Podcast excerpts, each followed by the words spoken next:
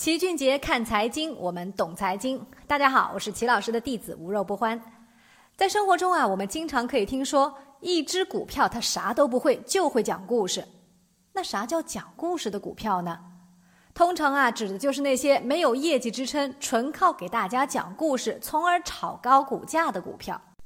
这些啊，往往又是刚开始接触投资的新朋友们最喜欢参与的股票。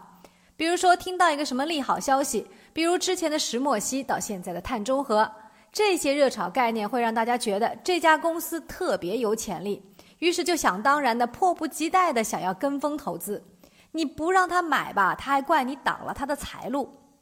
但是这些被大家捧成一朵花的股票，如果没有业绩做支撑，通常就是怎么涨上去的就怎么跌下来，往往啊还是脸着地。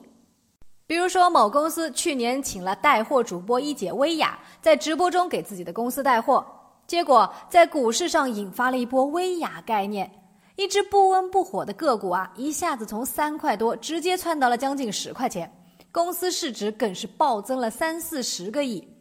可是，但凡有常识的投资者都应该明白，一场直播的销售额能让一个不知名的公司瞬间变成一家优秀的公司吗？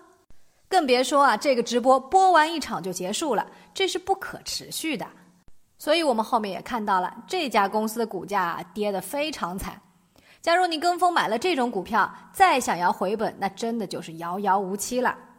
所以，我们作为普通散户投资者，在进入投资市场之前，必须要首先纠正自己的概念，不要总想着一上来就赚大钱，而要先想想怎么不亏钱。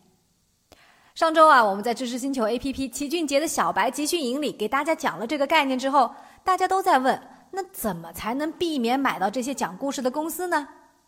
首先，我们一定要多了解一下这个公司的情况，打听一下这个公司在市面上的产品。如果一家公司的股价被热炒，但是市面上又几乎没有人听说过他家的产品，那这个公司啊，多半就是在讲故事了。任何伟大的企业，他们的产品或者服务一般都会出现在你生活的周边，比如说茅台酒、格力空调、云南白药、海天酱油等等。这些企业啊，将近十年都涨了几十倍，甚至上百倍。所以他们的产品，就算你没有见过，多少也会听说过的。其次，我们还可以扫一眼这家公司的市盈率和市净率，如果这些指标都比同行高出很多，那么也要留神了。股票和公司是两个不同的概念，股票价格经常严重的偏离公司的实际价值，但是数据一般是不太会说谎的。所以，当我们看不清事实的时候，可以多找一些数字，有助于你分清事实。这个其实也是专业投资者的思维方式，就是少听建议，多看数字。这最后一种方法呀，也是最简单的方法，那就是坚守自己的能力圈，不熟不做。也就是你爱咋涨就咋涨，爱收割谁就收割谁，我就当个吃瓜群众，不参与就完事儿了。每个人啊都有自己的知识盲区，不可能所有的公司、所有的行业你都了解。比如市场上那些什么化工、电子、军工、高科技，其实这些都有很强的专业性门槛，绝大多数人压根儿是看不懂的。但这些恰恰又是散户最爱投资的领域。